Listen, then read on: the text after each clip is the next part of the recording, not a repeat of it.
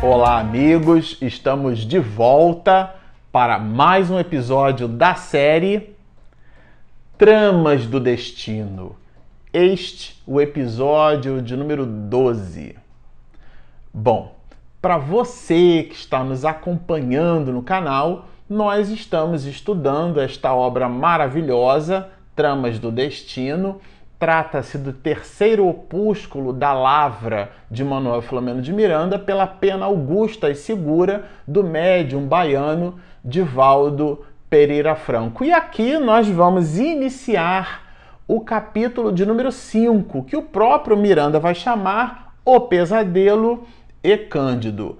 No episódio passado, nós nos despedimos do capítulo de número 4, fizemos num único episódio as observações contidas naquele capítulo e lá a dimensão do sofrimento.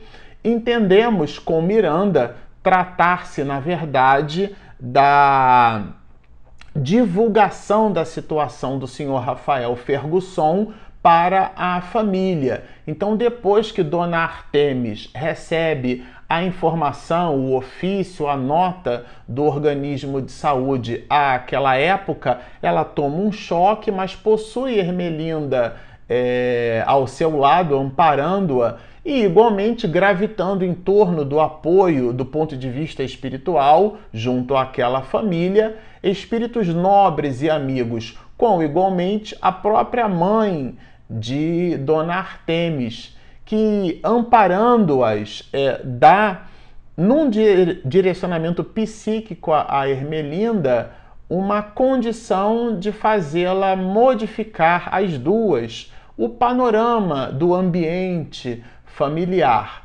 dando às duas igualmente uma certa robustez para que pudesse comunicar à família aquela situação muito difícil. Isto é, a, o senhor Rafael com Hanseníase e a família com a necessidade de fazer exames para identificar se mais algum não era portador do mal de Hansen.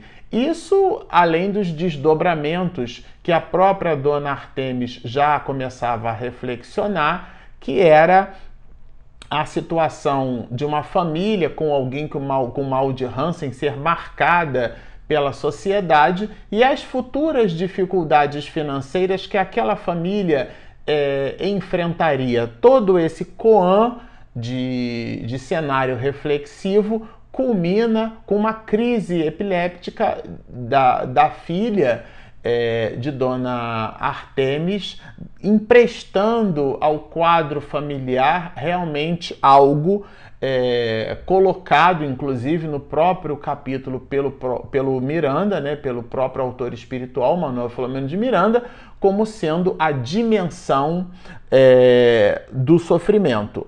Aqui, neste episódio de número 5, a gente já vai então é, observar o desdobramento do comportamento do senhor Rafael já é, no hospital, uma vez ali instalado no hospital, qual seria então o comportamento, o que, que aconteceu com o senhor é, Rafael. É, ele, é, dito aqui pelo próprio Miranda, é, ele, o senhor Rafael, não conseguia coordenar as ideias com a segurança que lhe era habitual. Ele ficou realmente desgovernado emocionalmente. Aqui Miranda produz e possui, é um autor espiritual bem sofisticado, né, com palavras é, bem. com verbo bem eloquente, mas de verdade, de verdade, traduzindo isso para um cenário é, de ordem comum, a gente fica imaginando numa relação de depara em cima das vivências ou que nós já tivemos ou que algum familiar, um amigo ou que a gente tenha é, percebido ou presenciado, é, a gente fica imaginando que ele realmente ele ficou transtornado, né? É uma ficou num movimento desconcertante. É, ao ponto do próprio Miranda colocar assim: era-lhe inconcebível aceitar a contingência, a situação atual que ele se encontrava. De verdade, ele não aceitava que estava com hanseníase. Era um choque.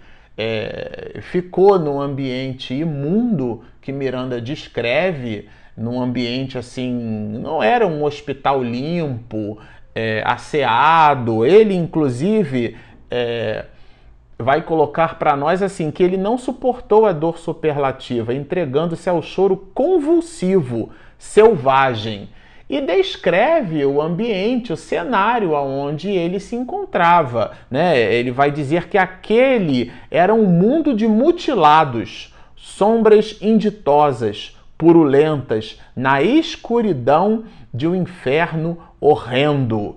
Esse era o cenário. Aqui, essas palavras ainda são, vamos dizer assim, palavras econômicas é, do autor espiritual. A gente fica imaginando isso.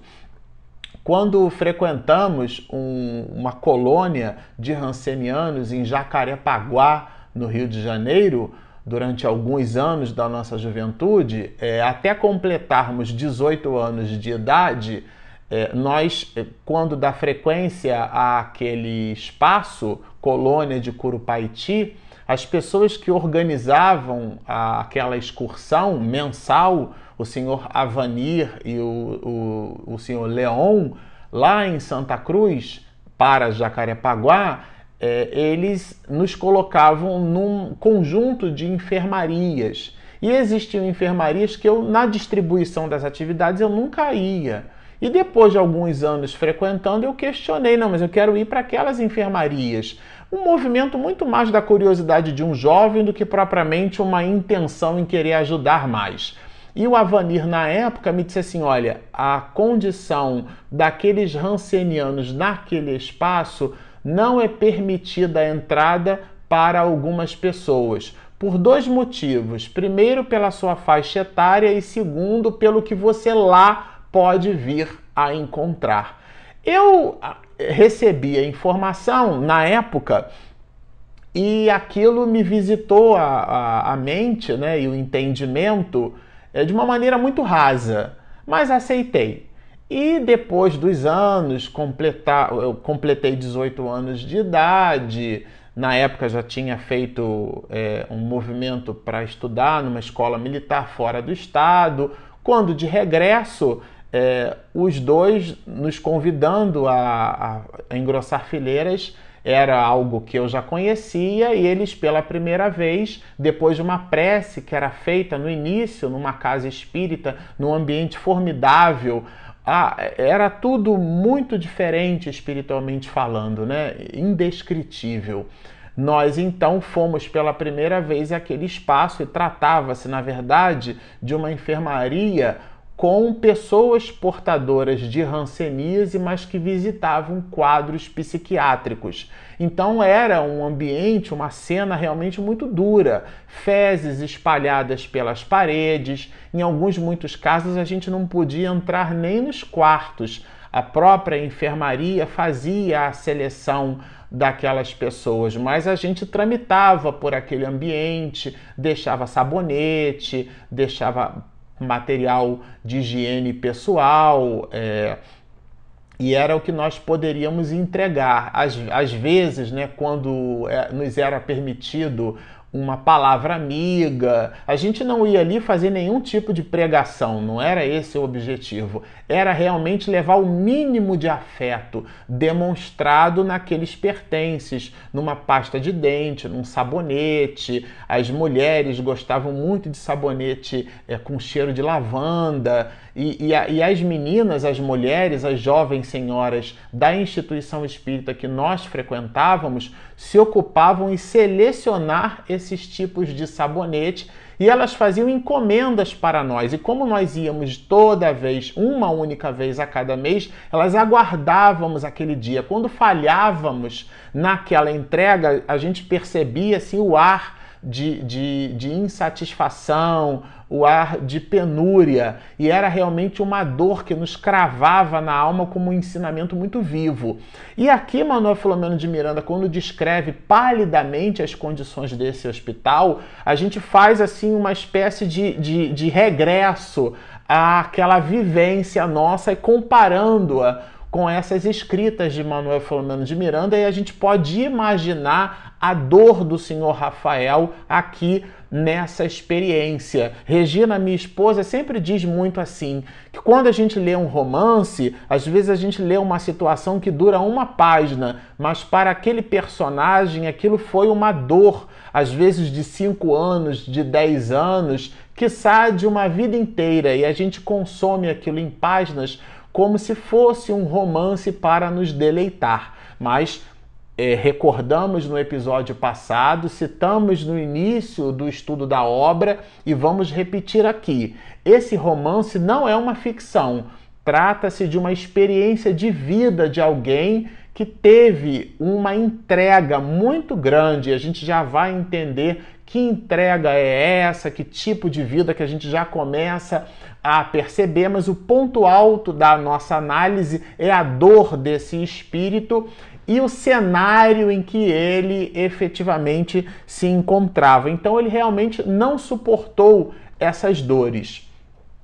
Mas Miranda continua aqui na sua abordagem como o um verdadeiro repórter do mundo espiritual. Ele vai nos dizer, né, que aquele era um mundo de mutilados e apresenta que mundo era esse, né? Sentia o recrudescer dos sentimentos inferiores, é, dominando num ódio primitivo contra Deus, contra todos, contra ele mesmo. Esse era o panorama psíquico que Rafael Fergusson se encontrava. Ele realmente estava numa situação assim completamente fora do eixo. Fizera-se, vai nos dizer Miranda, um vulcão em erupção.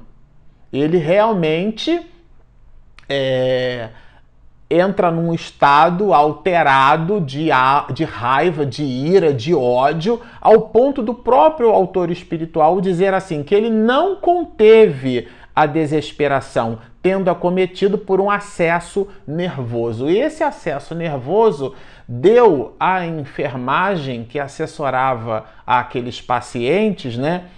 A aplicação de um calmante, a aplicação de um anestésico. Foi-lhe aplicada a medicação calmante à força. Então a gente fica imaginando a cena, o quadro, ele foi segurado à força para então que a medicação fosse administrada. Aqui, como dissemos, o autor espiritual é, põe as letras de uma forma muito sofisticada e delicada, mas a situação deve ter sido muito dura, realmente muito difícil.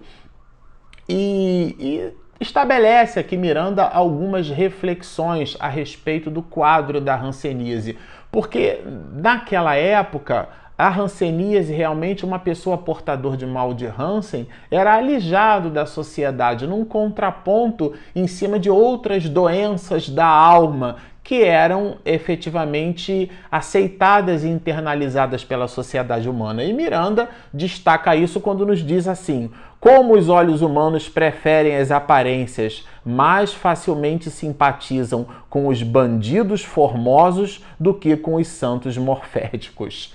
É uma reflexão de Manuel Filomeno de Miranda. Como nós, infelizmente, ainda estamos muito ligados ao fenótipo. É, a frase de Exupéry aqui fala com igualmente as observações de Miranda, né? O essencial é invisível aos olhos. Então nós não perquirimos, não percrustramos a alma, o espírito. Quando alguém se nos apresenta, nós observamos as vestes, o carro que leva e traz, a roupa que usa. Dificilmente entramos é, nos mecanismos de raciocínio daquela pessoa, o que ela nos apresenta. Às vezes, o seu olhar de dor fala muito mais do que as suas palavras e a gente fica no estereótipo, nós não penetramos na essência. E Miranda então vai estabelecer reflexões a respeito desse assunto. Ele, de posse, Rafael Fergusson, é, do analgésico, é, do calmante, que foi administrado à força, ele então é, desperta, mas não tem nenhum interesse em sair da cama. Não teve forças, vai nos dizer Miranda, para levantar-se. Deixou-se ficar imerso na torva desesperação sem palavras. Ficou realmente num estado de perplexidade muito grande. Esse estado deu a ele uma, uma, uma situação de ebetação, ficou realmente é, é, sem nenhuma condição de sair da cama e com dores, inclusive, que Miranda vai nos dizer. Agora, essa condição dele é, vai fazer com que ele é, tenha recordações. Então, ele Miranda vai apontar assim, olha, trouxe à recordação os familiares porque estava ali deitado, né? E pensando realmente na família, pensando na situação, é, e ele ficou imaginando como é que estaria a sua família, como teriam recebido a notícia, qual seria né, o impacto, como? Ele gostaria de estar lá, provavelmente, qual a reação da esposa, da irmã, dos filhos, da filha, jamais pensava o saberia. É, ele não saberia de jeito nenhum, porque estava ali num hospital presídio. E aquela, aquele conjunto de reflexões sobre a família, agora, nesse momento, dá ao senhor Ferguson um outro tipo de choro. É, porque, muito embora fosse uma situação de dor, a faixa de frequência, a faixa de percepções dá a ele uma outra dimensão, ao ponto é, é, do próprio Miranda escrever assim: só então chorou emocionado. Vocês vejam só, porque o, o choro anterior era um choro convulsivo, era um choro raivoso.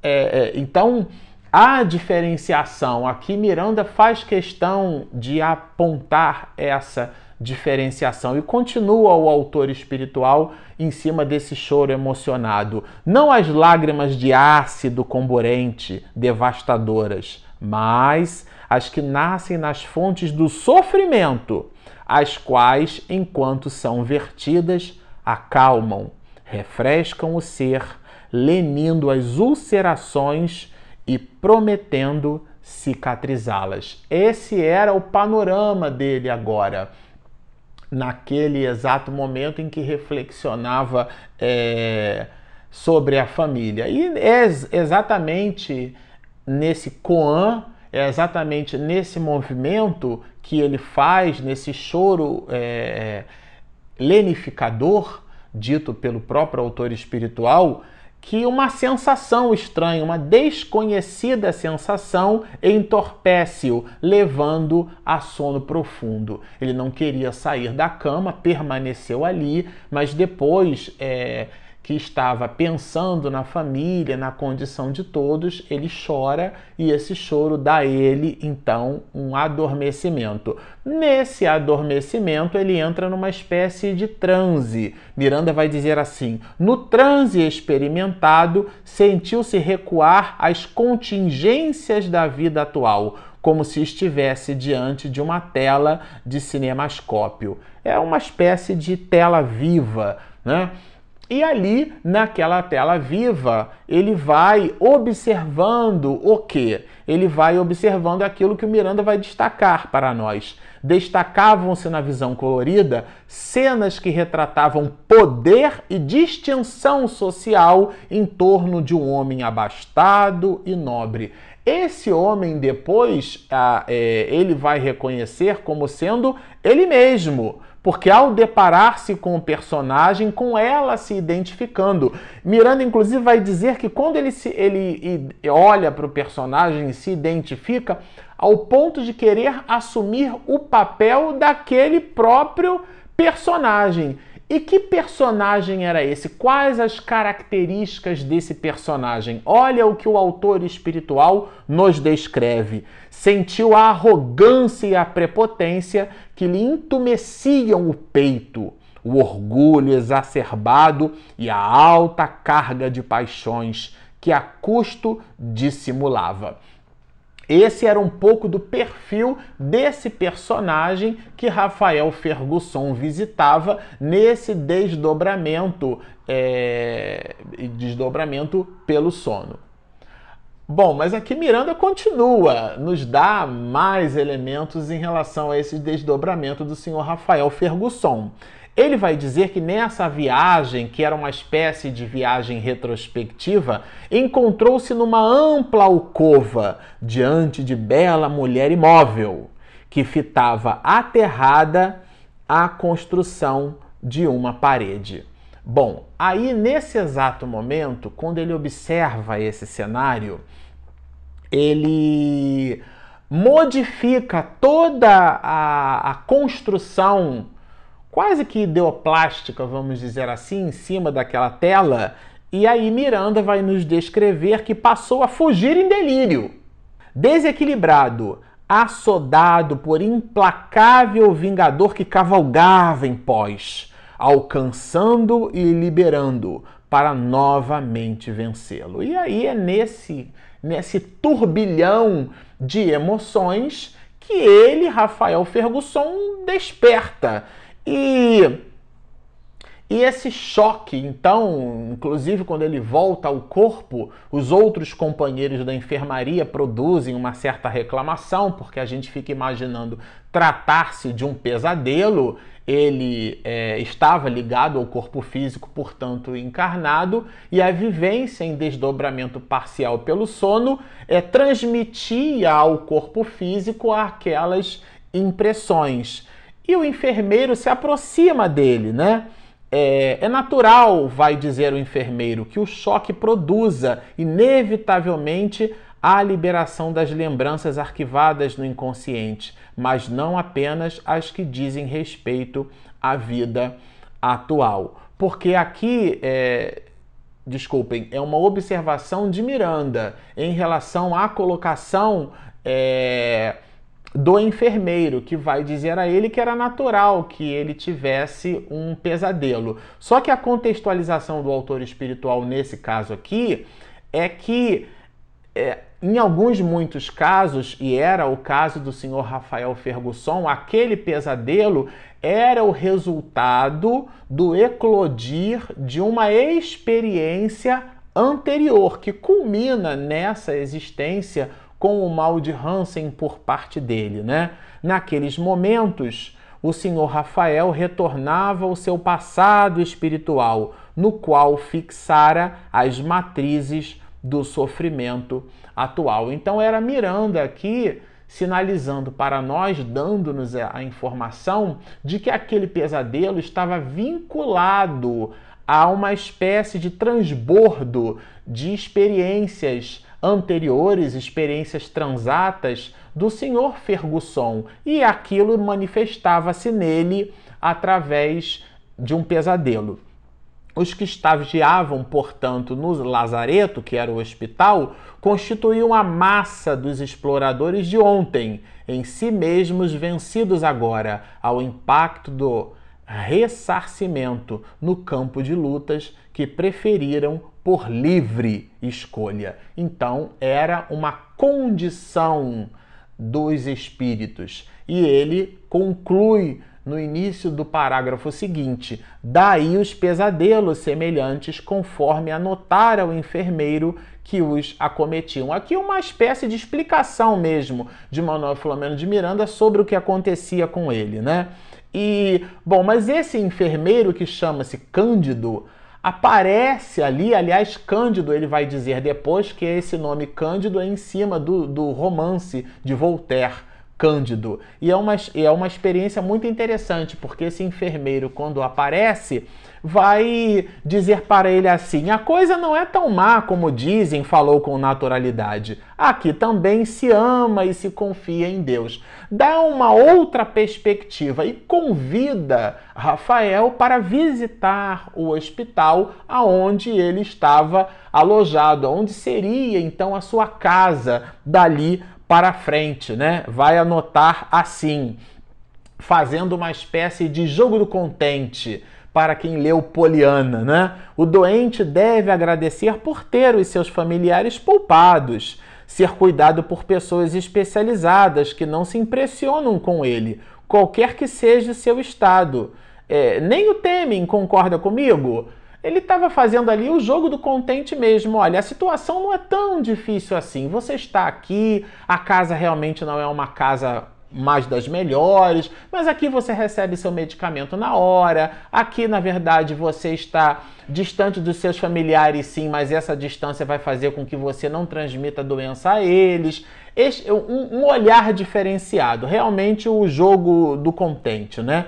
E aqui Miranda, para terminar esta parte, ele vai traduzir o assunto dentro de uma poesia, né?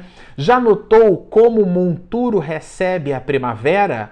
Abrindo-se em folhagem e flores que melhoram o ar e modificam a paisagem, era então esse enfermeiro de meia idade, né, que se chamava Cândido, ufanando-se na sua bondade espontânea. Era então o senhor Rafael Fergusson que encontrava pela primeira vez um amigo. Esse amigo chamava-se Cândido. Bom, nós ficamos por aqui, como vocês observam, é uma literatura maravilhosa e deixamos registrado o nosso convite. Se você ainda não se inscreveu, por favor, Espiritismo e Mediunidade. E nós temos também o nosso app gratuito, disponível na Google Play e na Apple Store. Como é que você encontra? No seu instrumento de busca, Espiritismo e Mediunidade. Está feito o convite. Baixem o nosso app, inscrevam-se no nosso canal, sigam-nos e muita paz!